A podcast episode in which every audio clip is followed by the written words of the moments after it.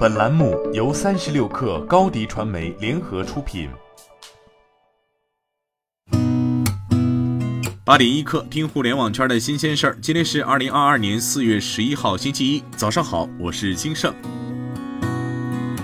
据澎湃新闻报道，上海昨天举行新冠肺炎疫情防控工作新闻发布会。京东集团副总裁王文博介绍，京东将加大生鲜食品库存储备，粮食、肉禽、海鲜等均超平常两到三倍备货，为上海地区提供超过一千六百万件米面粮油等民生商品，可保障上海京东用户近一个月日常供应。京东物流调配了首批约两千名快递小哥，为上海一线提供运营保障和物资派送服务，同时调运最新的。第五代无人智能快递车在风控区域开展无接触配送。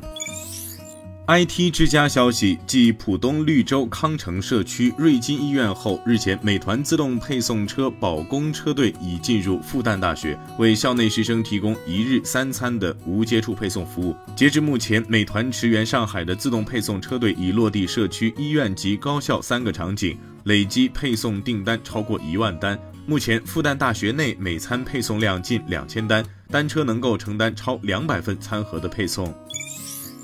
三十六氪获悉，近日腾讯视频发布消息称，将于四月二十号零点对腾讯视频 VIP 和超级影视 VIP 价格进行调整，其中用户最常使用的腾讯视频 VIP 月卡以及超级影视 VIP 的多项套餐价格均保持不变。VIP 连续包月价格由二十元调整为二十五元，超级影视 VIP 连续包月价格由三十元调整为三十五元，腾讯视频 VIP 年卡价格由二百五十三元调整为二百五十八元。据报道，蔚来汽车在其官方 App 上表示，自三月份以来，因为疫情原因，公司位于吉林、上海、江苏等多地的供应链合作伙伴陆续停产，目前尚未恢复。受此影响，未来整车生产已经暂停。由于上述原因，近期不少用户的车辆会推迟交付。据新浪财经报道，新东方联合艾瑞咨询四月九号共同发布《二零二二中国大学生学习与发展白皮书》和二三考研年度报告。考研报告预计，二零二三年全国考研报名人数可能突破五百二十万人。白皮书显示，面对毕业后是继续深造还是直接工作的问题，有百分之五十四的受访者希望继续深造。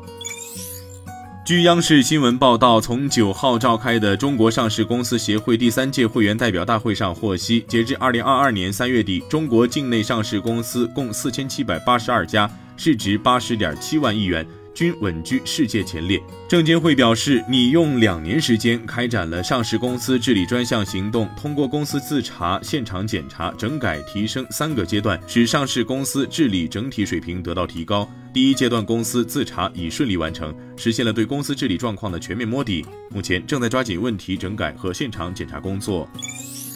苹果四月八号向开发者发布提醒称，当税率或外汇汇率变化时，App Store 中某些地区的价格有时会随之更新，且开发者的收益也将调整。苹果表示，未来几天内，柬埔寨、匈牙利、哈萨克斯坦、吉尔吉斯斯坦、巴基斯坦和乌干达 App Store 的 App 及 App 内购买项目自动续期订阅除外的价格将有所提高。